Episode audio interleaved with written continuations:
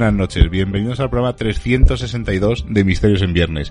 Una semana más y esta sí que sí, estamos en directo en Radio Color en la 106.2 y como no, en Radio Arcoiris y si estáis en, en el TDT por la zona de Valencia, Alicante, desde Urban Revolution, también nos podéis escuchar, no nos podéis ver todavía porque Seila, buenas noches, no quiere que hagamos todavía vídeos. Seila, buenas noches. Buenas noches, Miguel Ángel, y muy buenas noches a todos. Como siempre, cuando estamos en directo, pues nuestro técnico Rubén Linares al otro lado del cristal, no le doy el golpe para que Ay, no... ya te dije que no hace falta dar el golpe, que hablo yo, para que la gente sepa que estamos en directo. Perfecto. Jo, no qué ningún- especialitos, ¿eh? Uno no quiere que se le vea, otro... No, no, yo, tamp- yo, estoy con- yo estoy de acuerdo contigo. Los- las cámaras para qué? Esto es radio por algo, radio, voz, Claro. y ya está. Hay que conservar la esencia de la radio, de los micros. A mí Sí, que me gusta el anonimato. Que si queréis me voy. No. bueno, eh, el programa 3, 362. Dentro de nada haremos un, dijo Rubén hace poco, dentro de nada haremos un año que podemos estar escuchando un programa diario un- de Misterios en Viernes durante un año. Que, que es un poco locura, ¿no? Bastante que nos aguantáis una hora a la semana como para encima estar todos los días. Y este es un programa distinto. eh, los que lleváis más tiempo escuchándonos, pues recordaréis ese programa que hicimos de Niños y Misterio, donde trajimos a unos niños, bueno, unos chavalillos jóvenes, no eran niños, eh, les preguntamos un poco del misterio. Y hace cosa de dos, tres años trajimos a Raúl y a Leti. Bueno, lo, hicimos en casa y les pusimos unos audios para ver qué opinaban fuera del misterio. Y en esta ocasión queremos hacer algo parecido. Hemos traído a dos chicos, eh, que son pareja, eh, que son de la generación TikTok, pues un poco para ver qué opinan ellos del misterio, cómo les... qué- qué- un poco a ver qué, qué piensan. Nada más eh, he preguntado en Twitter, en arroba misterios en V, incluso me han hecho una pregunta para ellos y para el otro invitado que tenemos aquí, que ahora le presentaré, así que vamos a ir presentándoles poco a poco. Laura, muy buenas noches. Buenas noches. Cristian, buenas noches. Hola, buenas noches. Decir la edad para que la sepan un poco así los oyentes. Yo tengo 22. Y yo 24. O sea, que como veis son de la generación TikTok un poco, generación Instagram, TikTok. Ahora les preguntaremos un poco pues eh, que- a, qué se, no, a qué se dedican, no porque es lo que nos interesa, sino qué opinan del misterio, preguntillas que irán surgiendo e incluso si que nos las queréis mandar en directo a Misterios en Viernes 2 en el grupo de Telegram, pues se las pasaremos a los compañeros. Y enfrente mía, al lado de Seila, tengo a nuestro compañero Carlos Patricio, es un músico profesional. Bueno, profesional, ¿no? Porque Sí, no- sí. nunca he ganado dinero con la música. o sea Bueno, pero oye, has, para ser has- profesional tienes que ganar dinero. has hecho muchas cosas. Sí, pero bueno. ¿Alguna vez comiste gracias a la música? Eh, bueno, me invitaron una vez. Pues ya has Ya ganado. está. dinero. o sea que ahí está. Patricia en este caso tiene un poco más edad que los jovenzuelos, Pues pero Como el doble, más o menos. más o menos unos 50 Algo más. y algo. 55. Ah, es poquito. Yo creo- dentro de poco los tocaré, o sea que. Pero bueno, eh, lo que queremos es él eh, poco tiene- sabe, sabe poco de los temas del misterio, sabe algo, eh, nos escucha, es un compañero de trabajo, pero además tiene una historia curiosa relacionada con su piso de abuela que nos lo contará luego Seila. Así que ya es noche de tertulia, noches en guion en folio en blanco, como nos gusta decir, y experimentos de estos que son los que nos gustan. Y Me gustaría decir que siento el eco que se va a escuchar durante todo el programa, pero es que no hay manera de solucionarlo. O sea, claro, es que no- somos muchos, en el mi- somos cinco micros Estamos muy cerca. Claro, entonces es, es algo normal. Pero bueno, no os preocupéis, porque tampoco con la música de fondo se tapa un poquito, así que no hay problema. Seila, arranca, venga. Pues yo quería explicar por qué hemos decidido que esta noche estemos también acompañados. Y es que Patri en este caso me hizo reflexionar porque sí que fue una cosa, un objetivo de los primeros que tuvimos en Misterios en Viernes y yo creo que hemos caído en el error. A veces es por falta de tiempo, a veces es por, quizá, ¿no? Por pasar por alto algo que no deberíamos. Y es que me comentó que había estado escuchando el programa en el que entrevistamos a, a Christian Puig y que hablábamos de casos y que los pasábamos por alto y que eran sucesos y hechos que él no conocía, como por ejemplo el de los billares. Y yo le dije, bueno, seguramente que sí lo has escuchado. Entonces expliqué un poco el caso y él me dijo, claro, eh, yo tampoco me situaba muy bien, estaba un poco perdido en este momento. Entonces yo hice ahí un punto de, de inflexión y dije, mm, era una de las cosas que nosotros queríamos en Misterios en Viernes, que todo el mundo pudiera escucharlo, que todo el mundo desde el minuto 20 eh, pudiera engancharse, que daba igual que no nos conociera, que si ese tema le interesaba eh, no se sintiera perdido, ¿no? Como se sintió en este caso Patri, fue algo que de verdad me, me llegó muy adentro. Entonces, lo que yo lo he estado pensando en estos días, y no sé si Miguel, además es una cosa que hemos hablado muy por encima, que quizá muchas veces eh, lo pasamos por alto por tiempo me refiero por el espacio eh, que tenemos para grabar, porque es verdad que damos por sentado que muchos conceptos, términos, eh, casi todo el mundo lo sabe y yo creo que, que a veces estamos errando en ello y que yo creo que había que a lo mejor darle otra vuelta o, o hacer unas pequeñas descripciones, a veces como cuando hacemos en las definiciones. Claro, es un poco pues volver a los orígenes, ¿no? Eh, lo dijimos en, en el primer Misterios en Viernes, pues que a veces hay que explicar muchas veces que es un poltergeist, porque habrá gente que se dedica al mundo del misterio o sean aficionados que sepan perfectamente que es un poltergeist, pero claro, habrá gente que dirá, no sé lo que es, salvo un ejemplo. Cristian, eh, Laura, ¿qué es un poltergeist? Aparte de la película, que sé que sabéis que existe una película, ¿sabéis lo que es un poltergeist o qué lo provoca? Mm, Realmente no. Yo tampoco. Bueno, pues un poltergeist es supuestamente eh, un fenómeno anómalo que lo provoca. eh, de- hay varias versiones, ¿no? Puede ser una entidad, una especie de duende, de ahí el nombre poltergeist, que viene de duende en alemán, o, eh, que es la explicación más a nosotros más nos gusta, eh, lo provoca alguien inconscientemente con su cerebro. Sobre todo suelen ser mujeres o personas con cierta deficiencia que en un estado de nerviosismo eh, provoca eh, su forma de reaccionar es que, eh, por ejemplo, imaginaos que se movieran estos micrófonos sin que nadie los tocara. Pues es algo debido a un nivel de estrés muy grande o de frustración o de sentimientos y sobre todo en caso de mujeres o personas con un pequeño retraso. Como Hay bien- casos, hay casos muy famosos. Hay un caso, es el, pol- el poltergeist de Einstein, de Enfield, por ejemplo, o hay otro de una, eh, lo podéis buscar luego en Google, eh, en una, mm, no recuerdo el nombre exactamente, es una, una secretaria que no sabía si le iban a echar o no del gabinete donde estaba y se movían las lámparas solas. se explotaban las bombillas. Llamaban por teléfono y no cogía alguien, el no- o sea, no había nadie en la otra línea de teléfono, o sea, es una cosa un poco extraña. Ese movimiento de objetos, cuando se habían caído todos los platos, estaban moviendo todas las cosas, no las alacenas, las puertas se cerraban y muchos de estos casos también se nos han olvidado es que ocurre en la adolescencia. Es un momento de estrés donde las hormonas están revolucionadas y dicen que esa energía, como cuando uno está preocupado, como esta mujer que le iban a echar, se canaliza de una manera especial, es capaz de dirigirla hacia un solo lugar y se podrían, pues ahí podrían aparecer esos fenómenos. El ruido que oí no es un poltergeist, es ahí la- golpeando la mesa. Pero bueno, es normal porque estamos muchos en la mesa y es normal que oigáis algún ruido extraño. Yo creo que da un poco de magia, ¿no? También estamos en directo, son las 11 y 8 minutos exactamente.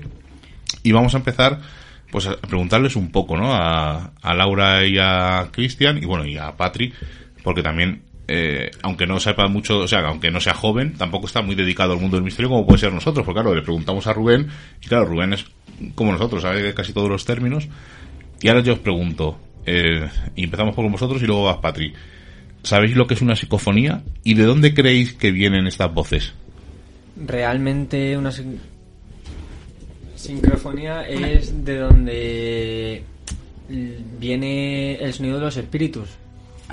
Vale, claro, ¿y tú, pues, Laura? sabe muy bien. Sí, es como voces de gente que ha existido y a día de hoy como que su presencia No está... O- y somos capaces de captarla. Exactamente. Patri, Yo lo que entiendo por una psicofonía es, eh, es lo que dicen que, que queda de, de cuando has hablado antes y queda en, en un- en otro en otro espacio, ¿no? Como ecos del pasado, podríamos así decir. sería, ¿no? Que bueno, queda- está muy bien, está ahí. dentro de las Hay, teorías. hay mil teorías. ¿no? Realmente no se sabe lo que son las psicofonías, nadie lo sabe. Está la teoría espírita, que es la que vosotros nombráis, que, que cuando alguien fallece, supuestamente trasciende, o su entidad se queda aquí, o su alma, o energía, o lo que sea, y supuestamente, pues eh, a veces con las grabadoras se captan esos mensajes. Lo que dice Patri también es, es el fenómeno de la impregnación en un sitio donde has vivido muchas emociones, como puede ser un hospital o un sitio mm, con alegría, como es una discoteca, un parque acuático.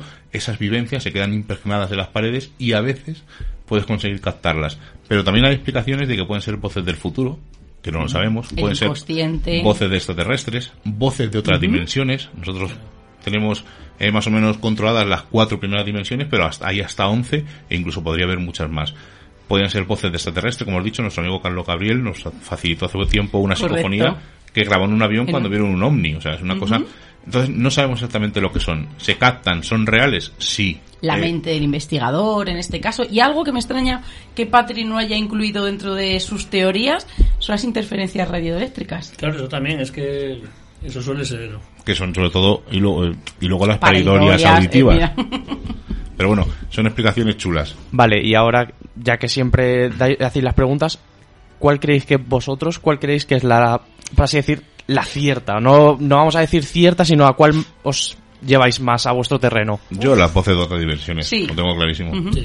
Aunque también es verdad que O sea, clarísimo como que puede ser la... la- o sea, no, tengo, no es la cierta, Lo sino más es- probable para mí es. es eso, que sean voces de otras dimensiones. También es verdad que la alteración de esas radiofrecuencias eh, estaría como muy palpable, ¿no? Sería, sería como demasiado fácil. No me Yo vale- al final es verdad que yo soy muy romántica y, y es verdad que esos ecos del pasado también a veces pienso, o ese fenómeno de la impregnación a veces sí que en mi balanza pesa, pesa un poquito más, pero tampoco, y yo sé que estoy haciendo ya trampa, tampoco, tampoco desecho que sea una capacidad, ¿no? O un momento en el que la mente del investigador sea capaz de transmitir, de transmitir un mensaje. También es verdad que luego tenemos eh, psicofonías de todo tipo, me refiero, hay algunas que contestan, que son coherentes, que parece que mantienen un diálogo con lo que tú estás preguntando, y otras que no tienen nada que ver, que muchas veces es a lo que nos acogemos, ese fenómeno de la impregnación de una situación que se dio en ese momento y que se repite una y otra vez. Pero también es verdad que no sabemos, mm, o por lo menos yo en este caso no sé ni cómo funcionan las ondas eh, de sonido, entonces no sé cuándo se disipan, no sé cuándo rebotan, no sé cómo se distorsionan. Otra pregunta. ¿Habéis escuchado alguna vez la leyenda, o no sé si es leyenda o es verdad, de la chica de la curva? ¿O la han contado? ¿O conocéis a alguien que lo haya visto? No. Sí, de pequeño la típica historia de la niña que te aparece en una curva vestida de blanco. ¿Y por qué creéis que cuentan esa historia? ¿Ha ocurrido un accidente? ¿Es una leyenda? ¿Es...? Realmente la típica historia que te cuentan es que la niña tiene un accidente y a todo el camionero que pasa por esa curva le aparece la niña. Bueno, Patrick, ¿tú, eh, ¿has visto alguna vez a la niña en la curva? No, vamos, pero yo es que no conozco a nadie. Mucha gente te lo dice, pero es un poco como lo de Ricky Marty y el perro. ¿eh? O sea que no. Todo el mundo vio el programa, pero no, no, no hay nada. Os pregunto a vosotros, ¿sabéis lo que son los creepypastas? No. ¿Tampoco? Sí, eh, sí lo Sí lo que sabéis, o sea, es más de vuestra generación, pues Rubén es más también de su generación. ¿Tú sabes lo que son los creepypastas?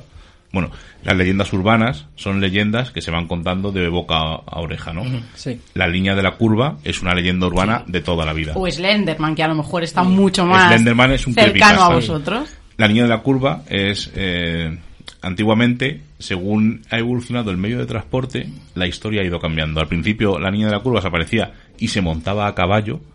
Cuando empezaron a usar carruajes, la niña se montaba en carruajes, etcétera, etcétera. Son leyendas urbanas. No quita que haya habido en alguna carretera un accidente y que se aparezca allí una niña, pero normalmente la, eh, en España hay como entre 400 y 500 carreteras donde se aparece la niña de la curva. Normalmente son sitios donde, como tú me has dicho, son curvas peligrosas donde la gente eh, pasa corriendo y cuentan esa historia para que al pasar frenen y tengan un poco de Correcto, cuidado. ahí me iba yo, ¿no? Como Yo esos re- cuentos que nos contaban para que para que tuviéramos cuidado, ¿no? El hombre del saco para que la gente no Sí, se alejara, es real. niños, no.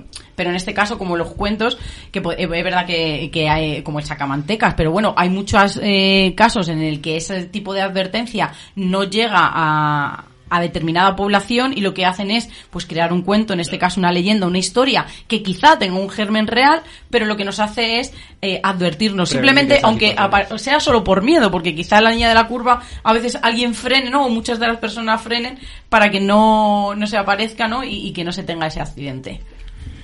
Eh, un creepypasta. Bueno, nos ibas a decir tú algo antes. Simplemente eh, iba a comentaros que cualquier yo conozco una zona, que el- bueno, vosotros también la conocéis, la curva de Majadahonda que está en Madrid, que esa curva en la carretera antigua era una curva en la que frenaba todo lo que pasaba porque precisamente era de donde decía que se aparecía la, la niña de la curva de Majadahonda. O sea, En la Sierra de Madrid, en el puerto de la Cruz Verde, también hay otra niña que se aparece allí, supuest- supuestamente. Un creepypasta, os he dicho, ¿no? os he preguntado si sabéis lo que era, es lo mismo que una leyenda urbana, pero en Internet. Eh, seguro que habéis visto eh, Jack- Jeff the Killer, eh, os sonará el, el Long Horse, eh, hay muchas historias, son leyendas que cuenta la gente, y uno de los ejemplos más claros es el Slenderman, eh, e incluso películas, y ocasionó un crimen, re- o sea, un casi crimen real. Eh, dos niñas que eran seguidoras de Slenderman creían que existía de verdad, y esto es el fenómeno del tulpa y el egrego que no lo tocaremos. Eh, ellas pensaban que si eh, que Slenderman se comunicaba con ellas y le pidieron como una prueba para pertenecer a sus seguidores, a su séquito. Y, y- y no recuerdo las puñaladas que dieron a una compañera suya del 17 colegio. creo que 17, fueron. 17, creo, 17. creo que eran 17 porque lo hice en un trabajo de clase. Sí. Y no llega a morir esta chica porque le encuentra un- una persona. Ellas afirman que Slenderman se puso en contacto con ellas para poder pertenecer a ese séquito. O sea, de una historia inventada, la gente lo va creyendo. Pero muy bien inventada, porque Claro. hay fotografías en el que se le aparece, o sea, aparece perfectamente, en el que se le ve como detrás de los columpios. Además, hay un documental muy interesante que a mí me pareció maravilloso, en el que en el que habla el padre de las niñas, porque una de ellas tenía esquizofrenia, él también, y claro, decía este hombre decía, yo veo mis monstruos y en este caso mi hija estaba viendo los suyos. Es verdad que yo he aprendido a diferenciar dónde está lo real de lo ficticio, pero ella no ha sido capaz. Y fijaros, ¿no? Como una prueba para que Slenderman le acogiera entre sus brazos o entre su séquito, pertenecer a él. Fijaros lo que llegaron a hacer. Una cosa que me sorprende mucho de Instagram, de las redes sociales, sobre todo de Instagram y TikTok, eh, bueno, y también han incluido Facebook, es una cosa que yo no miro porque me aburre, pero veo que mucha gente lo hace. Eh, las stories. ¿Por qué miráis las stories de la gente? ¿Qué es lo que... Eh, ¿Qué es más importante? ¿La foto? ¿La story? Tú, por ejemplo, que sigues eh, a gente que hace urbex, ¿qué es lo que te llama la atención de, esa, de ese primer visionado? La primera visión es el lugar, sobre todo el lugar donde han ido. Y luego realmente las fotografías que sacan de los sitios, porque hay algunas que sí que pueden ser con fotos o no, pero aparecen que hay cosas, que aparece alguien o cosas así. Yo pregunto, porque ya sabes que yo el mundo TikTok eh, lo tengo totalmente apartado y soy Yo estoy, totalmente yo estoy, estoy indagando para hacer un programa. desconocedora del tema. ¿Se indaga sobre la historia del lugar? ¿A vosotros os llega esa información? ¿O De- solamente es visual? Depende de qué personajes. Sigas de TikTok te narran una historia o otras personas solo te enseñan el lugar para que tú vayas a ellos. Yo es que en TikTok me quedé cuando los niños se quitaban la camiseta. Es O sea, poco- yo extrapolado, ¿no? De verdad, extrapolado al misterio es algo que me llama mucho la atención y que no, Esto que sí es que- algo que no, que no conozco. Sí que lo pregunto. ¿Qué diferencia hay entre Instagram y TikTok? Porque más o menos es básicamente lo mismo, ¿no? No tiene nada que ver. Realmente el TikTok tú subes vídeos montados, por así decirlo, ya premeditados. La típica historia de Instagram es lo que estás haciendo en el momento. Y en, en TikTok hay como las historias de Instagram también se pueden subir en el momento o subes cosas editadas como tú has dicho. Eh, no, en TikTok solo subes cosas ya grabadas. Y se pueden hacer directos igual que en Instagram y eso. Vale, Eso vale. sí. Vale. Que yo me quedé en YouTube. entonces- Hay- claro, me imagino entonces que gente que hace urbex hace directos, ¿no? Igual que, por ejemplo, los GIFs o, o- Sí, o sí, gente eso- que se dedica a la Eso investigación sí que lo hacen, eso paranormal. sí que... Patri, es que nosotros nos quedamos en las cartas, ¿eh? Claro, yo ya, después de las de lo Yo manejo yo Facebook no- y, y ya no mal a veces. O sea, yo, es verdad que, que me he quedado un poco anclada. Yo quería preguntarle a Patri, porque es verdad que estamos hablando de- del mundo del misterio desde el principio, pero me gustaría preguntarle a él, ¿qué es para ti el mundo del misterio? ¿Qué temas son los que abarcan? Porque es verdad que nosotros siempre hablamos de ese abanico, pero parece que ese abanico a veces no lo abrimos demasiado. Pues, vamos, no sé, para mí el mundo del misterio hay muchas muchas cosas que, que, que, como dices tú, abarcan, pero realmente hay, hay ciertas cosas que a lo mejor me, me, me han gustado más o me han interesado más. Leyendas, pues eh, las leyendas sí, sí me gustan, pero porque me, me gusta conocer eh, las cosas particulares de cada, de cada sitio, de cada, de cada De cada lugar al que vas. al que va al que voy y las leyendas pues son un componente también de, de, de ese sitio. Luego pues hay ciertas cosas que me han atraído más. Eh, mm, pues no sé por, por ejemplo eh, no sé en este Arqueología, que te gusta, por Sí, ejemplo. la arqueología sí, sí me, me, me- interesa, pero la arqueología no la, no la veo como un misterio, la arqueología la veo como, como una... Como historia. Como una historia, una ciencia de- dentro de la historia, ¿no? Sí, bueno, pero dentro de la arqueología a veces aparecen estatuas extrañas o aparecen La arqueología tumbas bíblica, que para mí es- extrañas. es maravillosa. Claro, lo que pasa que es lo que quieras interpretar también un poco de lo que, de lo que ves, porque hay ciertas cosas que son más, para mí son más, más esotéricas a lo mejor, y hay otras cosas que, que son más reales, más que están dentro de lo que es la, el- la, la pretensión de una civilización. De, de- entonces, hay cosas que son, que, que no lo veo como un misterio así. Eh, misterios, pues a mí hay ciertas cosas, por ejemplo, a mí una de las cosas que más me, me ha interesado en, eh, dentro de, de lo que es, de lo que se considera misterio es la criminología.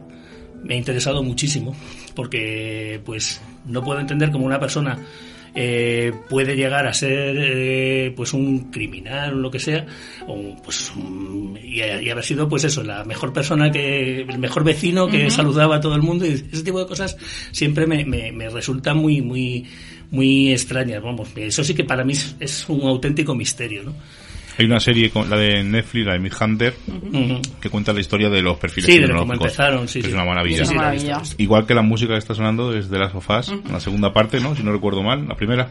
Que por cierto están haciendo la serie para HBO y estamos deseando que salga. Laura, Sí, a Laura también, que me interesa preguntarle qué es la parte del misterio que más te llama la atención. O O, que que te o da que más es el miedo. Porque misterio yo para sé, que, yo sé que Laura, por ejemplo, es una persona muy miedosa, pero en todos los ámbitos de su vida. ¿Qué es para ti el miedo, Laura?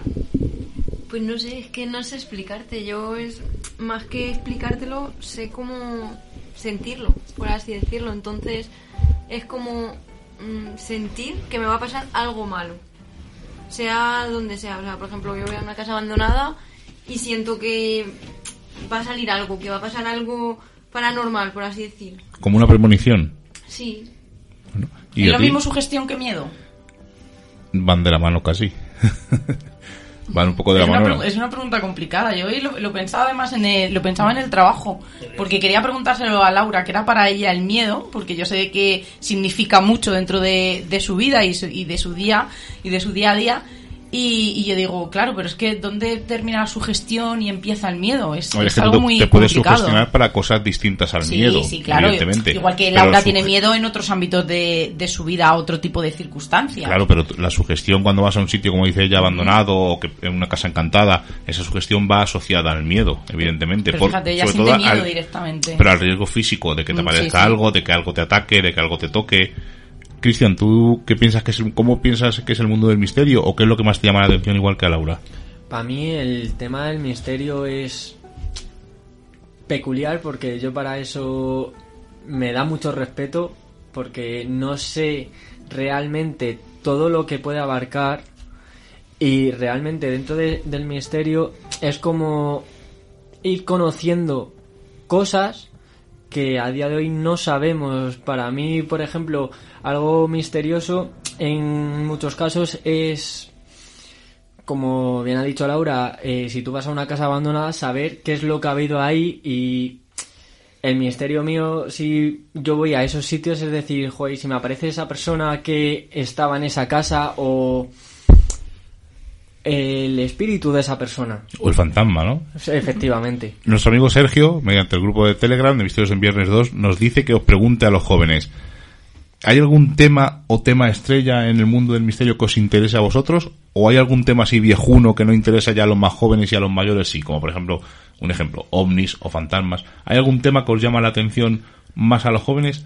Hombre, en mi caso, por ejemplo, eh, la vida más allá, es decir, después, ¿qué hay después de la muerte? Bueno, en eso, como- en eso compartimos, ¿no? Los Sí, viejunos, como dices tú, yo creo que esa trascendencia nos, ¿Y tú, Laura? nos a quita el sueño. el tema de los lugares abandonados me llama bastante la atención. Me parece bastante curioso.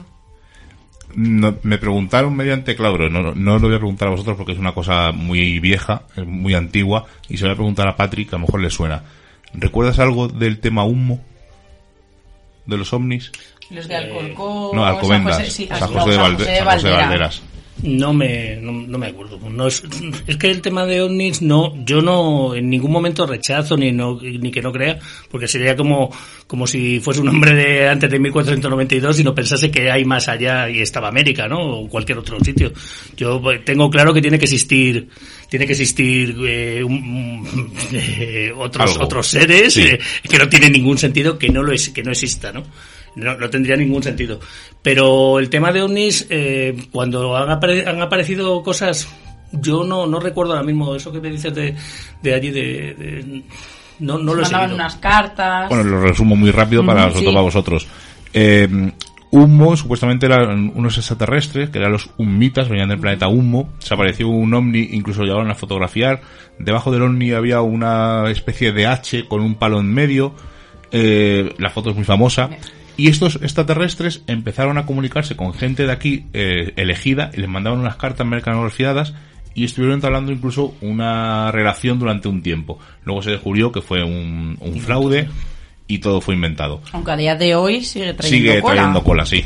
Además es una foto muy... Luego se la enseñamos a Laura para que la veas. Es una foto eh, super... Vamos, es histórica dentro del mundo.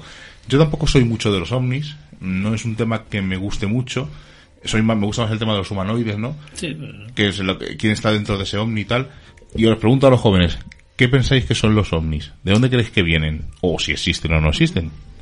Para mí lo que es los ovnis es gente que vive en otras galaxias, que tienen la misma base que nosotros, que quieren conocer también otras dimensiones y viajan a nuestro planeta, por así decirlo, conociendo, porque tienen más más experiencia que nosotros. Más En- tecnología. Efectivamente. Están más desarrollados, ¿no? O Sí. más o a lo evolucionados. mejor vienen a- simplemente a, a ver cómo es la civilización, eh, hacer En un plan trabajo zoológico. antropológico. O en sí. plan zoológico. a ver, No, Vamos a ver a estos salvajes. no, pues lo- lo- ¿Os acordáis de la película Starman, no? Sí, Que- claro. claro, que es un claro. antropólogo que viene a, a ver cómo es cómo, cómo es la Tierra, ¿no? Con Joe Bridges, no recuerdo mal. Y luego hubo una serie. Ay, Eso es. Laura, ¿tú qué piensas? Yo pienso, la verdad, que lo mismo que Cristian. Siempre he pensado algo similar.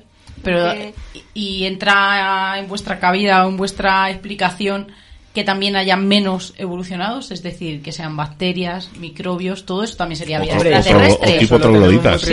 presente y cerca, en Marte, supuestamente ha habido vida hace millones de años. Y hace poco se descubrió que había, ha habido agua y está en proceso inves- Es algo que no nos interesa mucho los ovnis, pero es verdad que hay muchos casos que nos llaman verdaderamente la atención, Miguel. A mí de, de ovnis no, de humanoides. de humanoides en este caso o de humanoides me interesa. Pero sí que es verdad que a mí me gustaría saber mucho más de cómo está actualmente el mundo de la ufología o mucho más centrado en esas entidades biológicas, que yo creo que es algo mucho más palpable, mucho más lógico, mucho más coherente y que, y que yo creo que nos va a dar sorpresas. Dentro de los ovnis, eh, que es un objeto volante no identificado, que cualquier cosa que pase por el cielo no sepa lo que es, es un ovni. Pues hay varias teorías. Está la teoría extraterrestre, está luego la teoría de la distorsión, que es una teoría un poco más extraña. que cuentas a la? La teoría de la distorsión, eh, es verdad que no solo nuestro amigo Caravaca es el que la ha desarrollado, ya ha habido gente que había estado estudiando sobre ella, pero lo que nos viene a decir Caravaca en este caso, y yo creo que es muy acertado, y no solo lo tenemos que extrapolar al fenómeno ovni, sino también en este caso, pues apariciones, incluso esas apariciones marianas que conocemos, eh, que están pues en, en Cuenca, por ejemplo, ¿no? Esta aparición mariana que, que se tuvo aquí.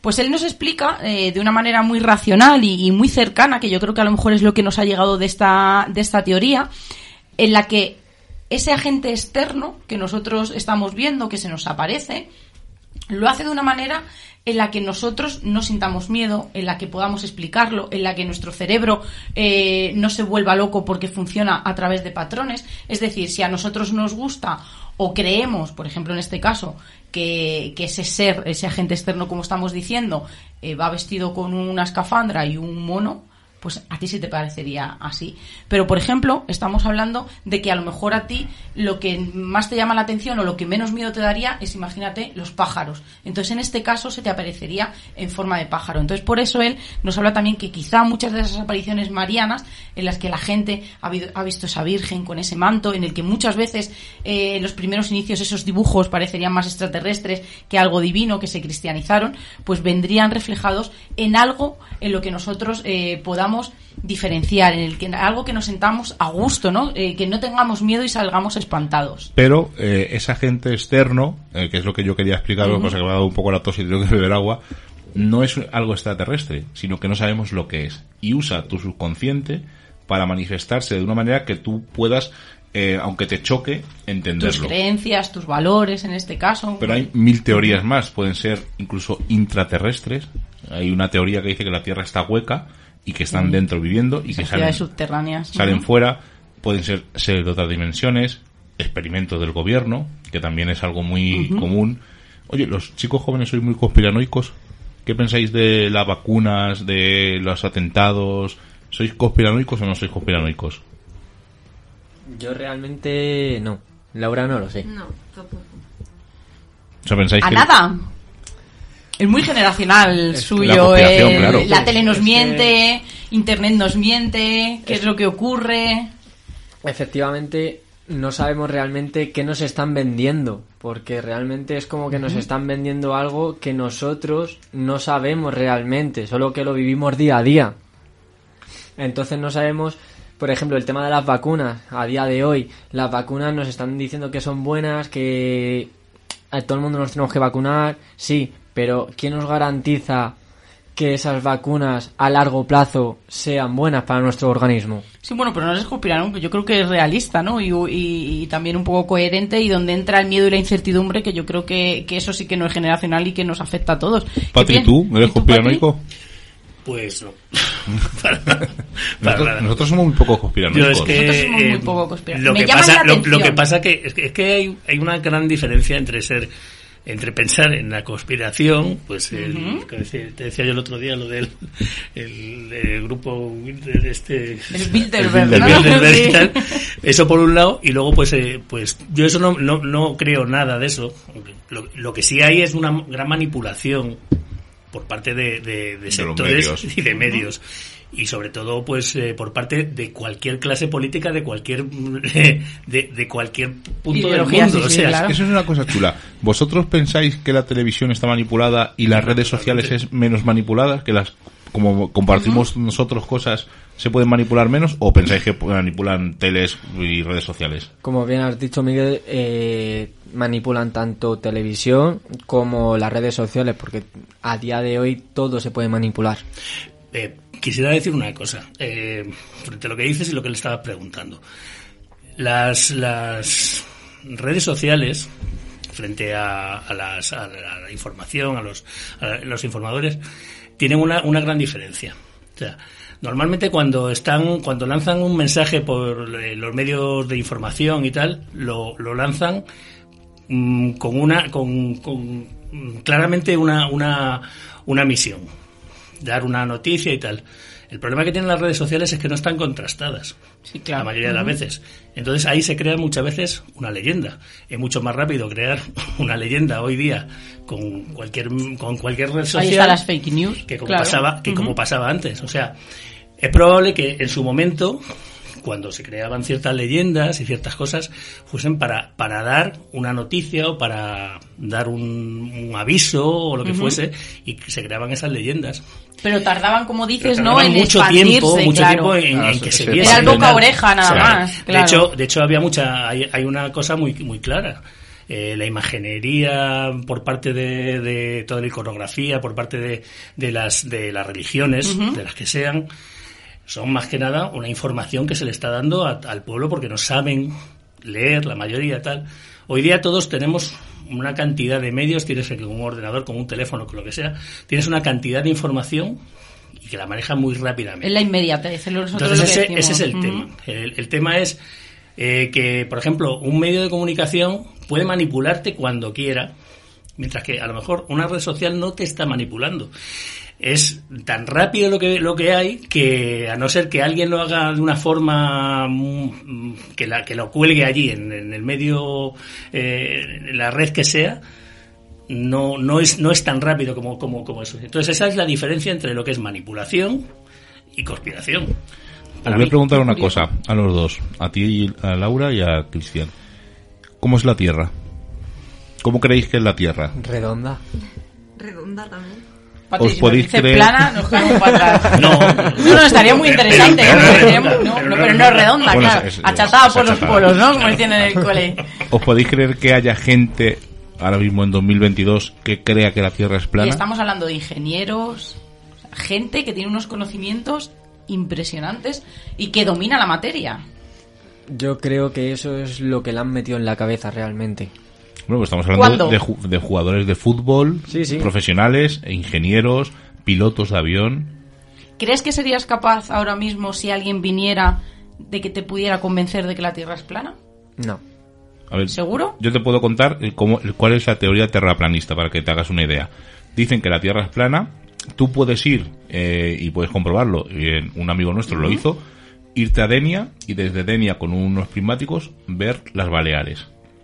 ¿Vale? Si la Tierra es curva, tiene cierta curvatura, no se debería ver por la distancia. Vale, ahora esta, esta Tierra plana para que os hagáis idea, es como una especie de pizza.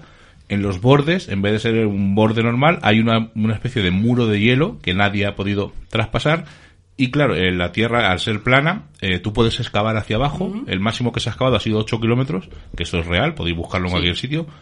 Y no, no han llegado más abajo. Y lo que dicen que la Tierra tiene como una especie de cúpula o de domo eh, y tanto la Luna como el Sol, muchos son artificiales, incluso hay fotos que ellos tienen en los que se ve que el Sol está como por debajo de las nubes. A ver, yo sigo pensando mi teoría que la Tierra es redonda principalmente por lo que te han inculcado de pequeño y has estudiado desde que eres pequeño. Realmente yo no he podido comprobar que eh, la Tierra es plana como tal. Ni redonda. Ni- Claro. O sea, nosotros nos, nos hemos estudiado que la Tierra es redonda, hemos visto vídeos en televisión de que la Tierra es redonda, de vídeos de la estación espacial donde se ve cómo gira, pero eso los terraplanistas dicen que es eh, mm, cámaras trucadas, Una eh, manipulación. efectos CGI, o sea, eh, que está manipulado, que realmente no se puede ir al espacio, que eso está manipulado, e incluso hace poco un terraplanista quiso lanzar un cohete eh, y se- el No. hombre se estrelló varias veces y no pudo conseguirlo. Pero esa teoría está ahí. Pero es curioso porque nosotros tenemos alguien conoci- un conocido y siempre le ponemos de ejemplo en el que había pensado como nosotros que toda la vida, ¿no? Porque era lo que nos habían enseñado, que tampoco nos habíamos parado a, a, a- a ver mucho más de esas mediciones que todos conocemos o de cómo se, se llegó a la conclusión de que la Tierra era redonda, en el que un día en una conversación, o sea, no estoy hablando de unos estudios, de una conferencia donde quizá no te cambien pero te hagan dudar, en una conversación que tuvo con un amigo en un bar, a partir de ahí empezó a buscar, a buscar, a buscar y ahora es, eh, yo creo que ahora mismo uno de los terraplanistas eh, más convencidos de los que conozco, en el que un- no tienen problema en hablar con nadie, en debatir, en discutir cuáles son sus teorías y cuáles son sus pruebas y a mí, además es algo que, que me llama la atención. Yo quiero decir que, por ejemplo, yo ahora estoy dando eh, energía solar, es una asignatura entera, y el profesor, una de las preguntas que nos dijo es, ¿la Tierra es plana? Claro, a mí esto me sorprendió porque yo dije, ¿qué tiene que ver que la Tierra sea plana con energía solar? Y me dijo, yo os puedo... tener- podéis tener razón. Dice, pero lo único que quiero es que me demostréis que la Tierra es plana mediante cálculos, mediante mediciones. Dice, porque claro, esto tú tienes que estar en cuenta, tener, tener en cuenta en el Sol y la Tierra gira. Dice, tú me tienes que demostrar que la Tierra es plana mediante cálculos y mediante mediciones. Dice, de momento nadie me ha dicho que la Tierra es plana. Qué Sí, pero curioso. tampoco nadie, o sea, No, no, nadie, puede demostrar que la Tierra es plana. De hecho, hay un documental en Netflix en los que unos tíos hacen un experimento en unas lagunas, es que no recuerdo nos lo dijo Oscar Fábrega, eh, no recuerdo el nombre. Es unas lagunas que hay que son lo más recto que hay eh, en cierto lugar. Entonces, con ciertas mediciones, estos terraplanistas hacen esta prueba y descubren que no, que la- el, el láser que debería ir a cierta distancia está un pelín más bajo. Por lo tanto, ellos solo se van demostrando. Pero hay muchísima gente que sigue pensando que es cierto que la Tierra es plana. Y lo dice muy bien Juanjo Sánchez Oro, porque al final la gente lo que necesita es formar parte de un grupo, formar parte de un lugar. Entonces, aunque sea algo alocado, como puede ser esto de la Tierra plana, o cualquier otra cosa, eh, gente que hace urbes, o gente que busca fantasmas como nosotros, o, Y pregúntale a Patri, ¿hemos llegado a la luna de verdad, Patri? Hombre, yo sinceramente... o la rodó Kubrick. La rodó Sí, Kubrick. Es que ese es el tema, es que estamos en, la- en lo mismo. O sea, yo pienso, yo pienso que sí, que, se, que, que habrán llegado. Eh, Yo eh, tenía dos años cuando llegaron, o sea que no, no, no, no lo vi, pero, pero todo eso, eh, años después te hicieron una, hicieron una película en la que mm, lo que estaban haciendo realmente estaban, estaban en un estudio, ¿no? De Hollywood. Eh, yo eso no me lo creo. Yo me creo que subieron a la luna, que llegaron allí, que... Aunque luego se decoran algunas Joder, es que- conversaciones sí, o sí. yo creo... De todas formas, yo es que pienso en la perrita laica que murió. Ay, qué pena. Digo, morir para nada. ¿Vosotros pensáis que se ha llegado a la Luna? Yo creo que sí. ¿Y la cara oculta de la Luna qué pensáis que hay? Porque sabéis que siempre, la Luna se habla de siempre se ve lo mismo. construcciones extrañas, de que parece que se ha visto ahí... Es complicado porque realmente mm, no sabría decirte a, cie- a cierta... A ciencia cierta. sí. Sí, perdón. Eh, ¿Qué hay detrás de esa cara que nosotros vemos? Porque a simple vista solo vemos lo que nuestros ojos ven, ya está. Entonces, realmente no sabemos si hay vida, no hay vida.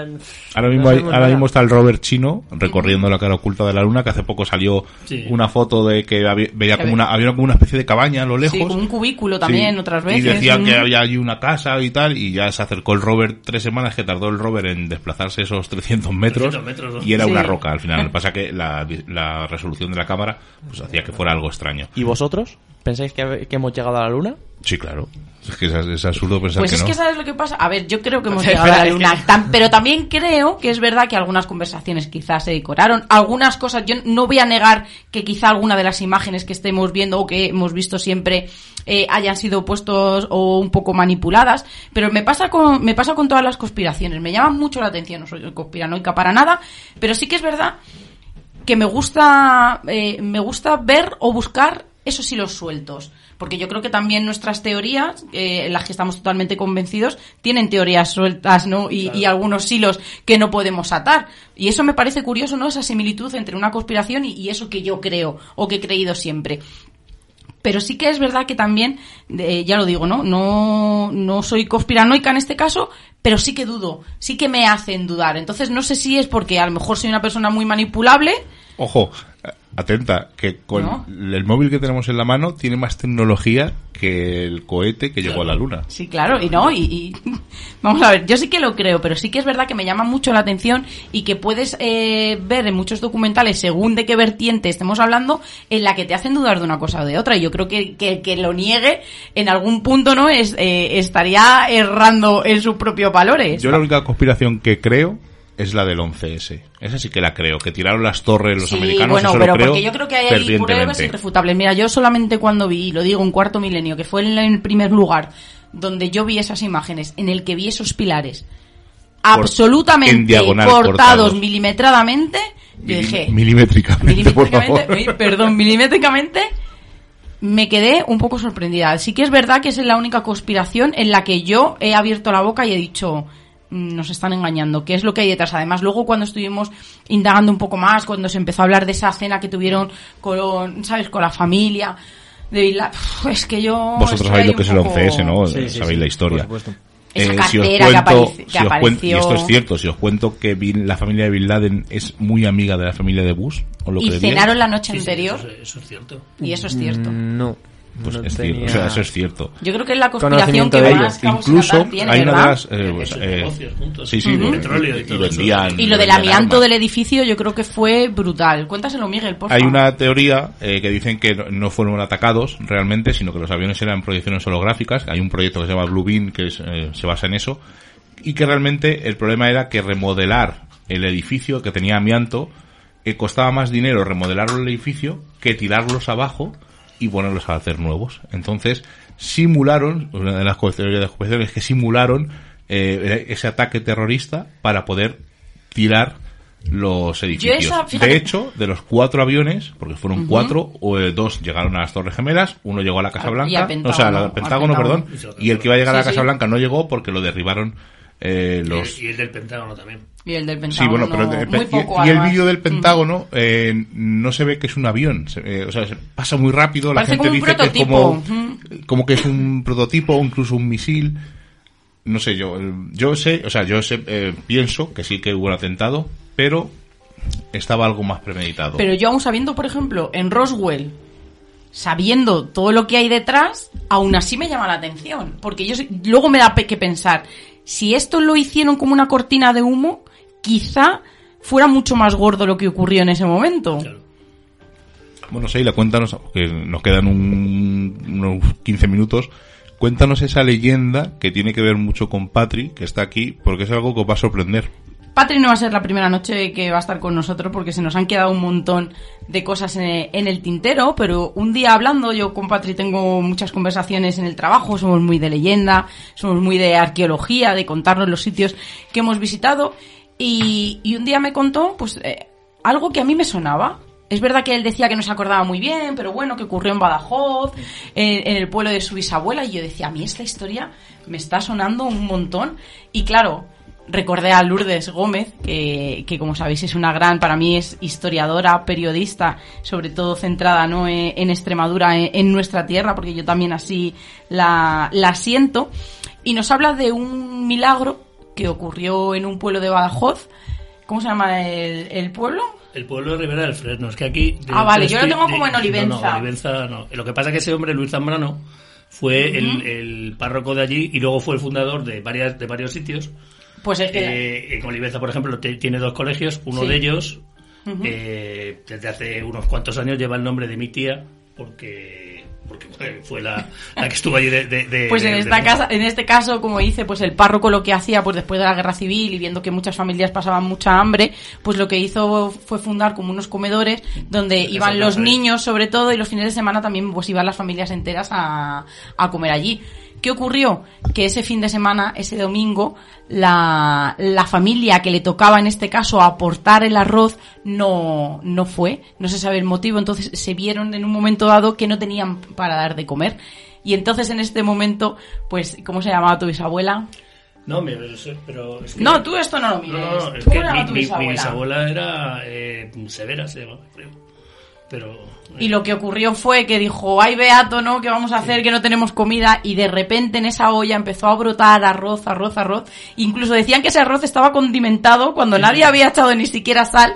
Y estuvo como tres o cuatro horas creciendo, ¿no? Ese arroz donde se pudo alimentar a todo el pueblo ese domingo. Sí. Además se hizo un estudio, se llevó una comisión y fue declarado como un milagro. Sí, fue uno de los milagros que. que- Y beatificaron que- a ese, a ese Bueno, beato, para- sí señor. eh, luego le hicieron santo por, Sí. por, por- por esos milagros. Sí, Pero sí, sí. eh, eso, yo que sé, no sé por qué puede ser. Pero es curioso Pero- que una leyenda Sí.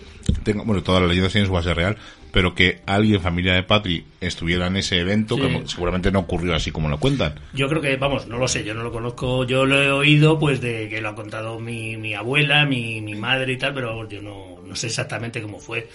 Sé que, que eso, el arroz de San Juan Macías, que era el, el- el- al que, se, que era un, un santo de ese pueblo, que nació en ese pueblo, yo he estado en donde, donde nació, y lo- este luego se fue a, a América y tal, ¿no? Era un do- un dominico. Y entonces pues él, eh, pues le, ella le rezó, porque no tenía que, darle a los pobres, y empezó a salir de la olla, arroz y más arroz. Además decían que la tapa, ¿no? Me acuerdo en el libro de Lourdes que decía que la tapa no paraba como de moverse, ¿no? Claro. De cómo salía eh, el arroz a borbotones. Es un caso curioso que de verdad me hizo mucha ilusión eh, que Patri en este caso me lo recordara y yo decía, me suena, me suena y mira de lo que me sonaba, ¿no? Yo creo que, que es una historia muy bonita en la que, como tú bien dices, no, no sé cómo pasó o, o la recuerdo cómo me la, cómo ha llegado, ¿no? Hasta nuestros días, pero me parece muy curiosa. Dos preguntas muy rápidas, porque hay, hay que preguntarle, ya estamos casi terminando. La Ouija, ¿qué pensáis de ella? ¿Habéis hecho alguna vez en la Ouija? ¿Os da miedo? Yo le tengo mucho respeto, más bien que miedo es respeto, porque realmente para mí hacer la Ouija es comunicarte con algo que no sabemos lo que hay ahí atrás. ¿Tú igual? Yo también pienso lo mismo. Yo nunca he hecho ninguna y por ahora tampoco tengo Y- intención de hacerla ¿Y por si- el si respeto in- que me da. Yo os invito a hacer una Ouija con nosotros, ¿os atreveríais? Yo me atrevería. Yo no. Eh, pero el otro día estuve hablando con Cristian, eh, me acuerdo porque estábamos hablando de este tema y él decía, no me da miedo porque, y si no se cierra, y si viene alguien que no queremos, y yo le, y yo dije, esto no es un telespíritu, ¿te acuerdas, Sí, no? sí, Aldo siempre lo dice, ¿no? Y es algo en el que él hace, incide mucho, esto no es un telespíritu, y yo le dije, pero, y estuvimos un poco hablando, ¿no? De cómo era, pues, la parte más racional de, de la Ouija, en la que mucha gente o algún sujeto eh, que, que forma parte de esa sesión pues inconscientemente puede realizar esos movimientos, esos micromovimientos también involuntarios que nosotros realizamos y es algo que estuvimos hablando Cristian y yo en el trabajo. ¿Y tú, Patri? Yo ¿La Ouija? Y no han pasado nada, ¿no? Lo que pasa es que el tema de ocultismo sí me gusta. Es que está muy relacionado con la Ouija. De Aunque... hecho, de hecho pues eh, yo he seguido mucho a un, a un músico que, que tuvo mucha mucha historia con el ocultismo, que es, no sé si habéis oído hablar de él, Cyril Scott. No, Pues, yo no. pues este hombre pues tuvo mucha mucha relación con todo el tema del ocultismo. Era un hombre de era inglés, pues de no, ahora mismo no sé situarle, murió más en el setenta y tantos, en 1970 y tantos, debió nacer en 1800 y pico, murió muy muy mayor, con noventa y tantos años, y él relacionó mucho la música con el tema del ocultismo y todo, y entonces es muy... me, me ha gustado mucho todo ese tema. No, pues cuando otro día cuando vengan nos cuentas un poco más historia de ese hombre porque te tiene pinta de ser Y el ocultismo en la música, yo creo que, es Eh, muy, sí, muy, muy bueno, él- tiene, él tiene algún libro, aparte de libros que tiene así sobre temas eh, pues el iniciado y eso, que son libros más de, de un poco de, de temas más, pues bueno, de, de otras cosas. Él tiene un libro que se llama La música de la nueva era, me parece que se llama algo así. Lo leí hace mucho tiempo, no sé cómo está traducido aquí. Me parece que aquí está traducido como La música de la nueva era y es un y habla sobre sobre eso, sobre que realmente la, hay cierta música que es para avanzar en, el- en el como todas las artes realmente, todas las artes. Entonces este hombre pues pues le he seguido mucho. Y en casi todos los rituales, por ejemplo, ¿no? Que conocemos más ancestrales, la música era, no, esa, eh, no, a lo mejor no sé si se podría llamar música, porque no, no, no sé si es música, pero sí que es verdad. Igual que pre- o que prehistoria, pues premúsica. Pues premúsica, ¿no? Era lo que hacía o esos tambores, esa, esa cadencia o, o- o esos tempos, ¿no? Que, que hacen que, que te, in- que te sumerjas, ¿no? Ese- en ese mundo invisible. Laura, me lo has contado antes así muy rápido, he dicho no, luego en la radio. Sé que te ha pasado algo raro o crees tú que te ha pasado algo raro. Cuéntanos qué te pasó y luego si te ha pasado a ti algo, no lo cuentas detrás. Pues un día, hace pues aproximadamente 3-4 años, iba llevando a una amiga a su casa, vive cerca del cementerio de Cuenca, y nada, pues vimos como una luz que salía desde el suelo o desde arriba, no, no lo sabemos, y eh, tenía como una forma circular, subía, y nada, pues nos quedamos así como, ¿qué es eso? O sea, como en- medio de la nada, en medio de, no sé, de alguna carretera, de algún monte, de, no sé. Total que dijimos, bueno, vamos a, hacer- a intentar acercarnos hacia, hacia esa luz naranja. Y nada, no encontramos nada. Y bueno, vamos a volver y ya te quedas en tu casa. Y había desaparecido. Curioso. Es, es curioso porque luego... de qué color era. Sí, luego buscamos información, no salía nada, no salió nada, pero es que era como un... Es que no sé cómo deciros, un... ¿Qué tamaño tendría, Laura? Grande, alto. Alto, y era, ya te digo, circular. No sé si salía de arriba o de abajo. Claro. ¿Se quedó como- estático en algún momento? Estaba ahí, sí, no hacía nada. ¿Y que sería como un coche de grande o más grande incluso? No era grande, era algo bastante grande. Es curioso. Es En el curioso, en, el cementerio nuevo, ¿no? No en el viejo de arriba. eh. Mm, En el cementerio que tenemos a las afueras de Cuenca, ¿no? Ese. Vale, es que arriba hay otro Como más para. Noales y el de San Isidro era... Ah, no, no, no, no, el cementerio grande, sí. ¿A ti, Cristian, nunca te ha pasado nada? A mí a día de hoy no. ¿Eh? ¿Y Patri, tú? ¿Te ha pasado alguna vez algo así raro? Sí, bueno, pero Aparte de trabajar todos los días. Claro, pero, pero no, no así, no lo puedo relacionar con cosas de misterio. Una vez iba andando solo por ahí por la noche y vinieron dos, dos luces así y nada, era los ojos de un caballo, luego lo descubrí. ah, digo, mejor digo, digo, lo mismo era la Guardia Civil. Luego- bueno, sí, una vez también me pasó una cosa con la Guardia Civil, pero es más complicado. No, no sé si contarlo aquí. No, pero es curioso porque una noche que venía de Madrid, Ah, sí, que, sí, estaba, que estaba escuchando un programa vosotros, sí. nuestro, además me acu- eh, era cuando estábamos hablando... Era sobre las luces. Era- estábamos hablando, es que era un- cuando contamos, cuando fuimos al hospital abandonado, que vimos unas luces, pues dice Patrick que además me escribió, madre mía, casi me mato por la carretera, ¿no? Porque tenía tal sugestión que yo dije, eh, él pensó, si ahora mismo se me aparece una luz de lo que ellos están contando, no sé qué va a pasar conmigo. Ese hospital hemos ido el sábado pasado, estuvimos Rubén, yo y, y un amiguete, Rafa, estuvimos por allí deambulando. Y Ha sido, hay que destacar, la noche más tranquila Sí. que hemos tenido en mucho En tiempo, sitio, ¿eh? sí. Eh, en este caso, es extraño. Miguel dijo que era la primera vez que había estado allí y no había sentido miedo. Yo Es sentí cierto. miedo, yo sentí miedo, pero porque donde entramos no tenía nada de sentido.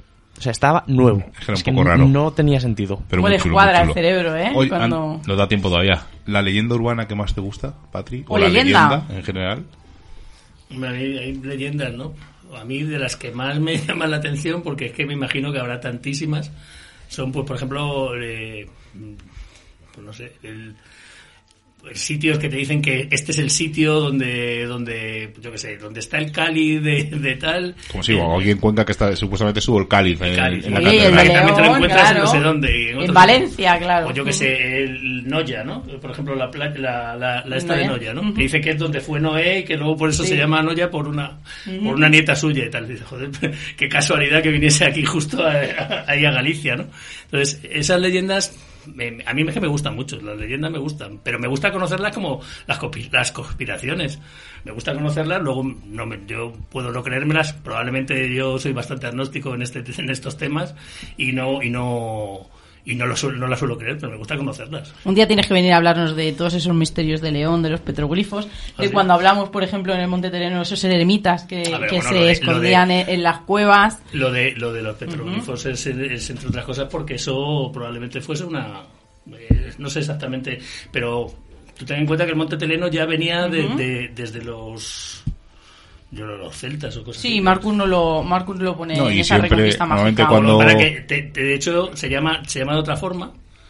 Y luego, luego se llama Tele- Telenus, Martis Telenus, es por, es por eh, el- la romanización de, de eso. Sí. pero- Y, y no, no, y normalmente cuando se conquista algo o llega una nueva Claro. eh, civilización, pues respetan lo sagrado Sí. porque es la forma más Claro, sencilla. claro. Sagrado sobre Siempre- sagrado, siempre como siempre donde- dice Lorenzo. donde tienes ermitas de una...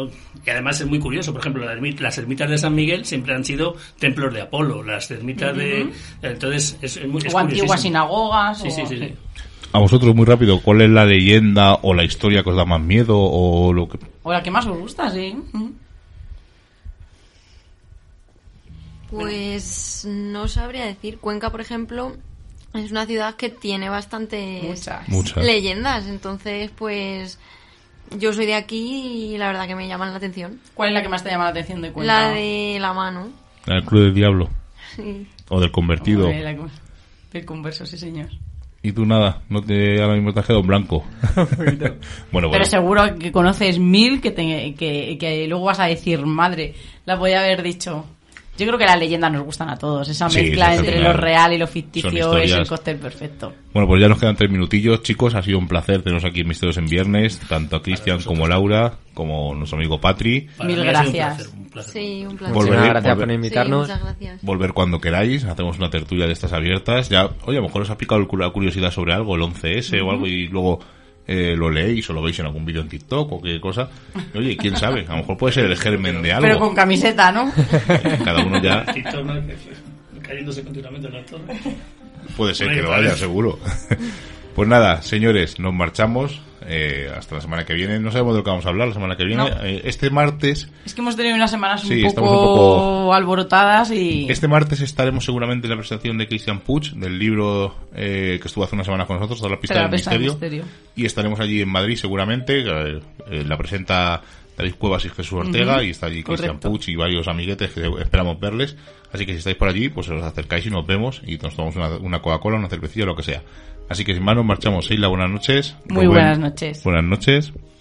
Como ya hemos pasado el umbral mágico de la medianoche y nos reclama el misterio, nos ocultamos nuevamente en nuestras guaridas a seguir con nuestra vida mundana. Y la próxima semana nos volveremos a encontrar con nuevos temas del misterio, los cuales no revelaremos en su totalidad, porque recordad, estáis escuchando en Radio Color, en Radio Arcoiris y en Urban Revolution, Misterios en Viernes. Hasta la semana que viene.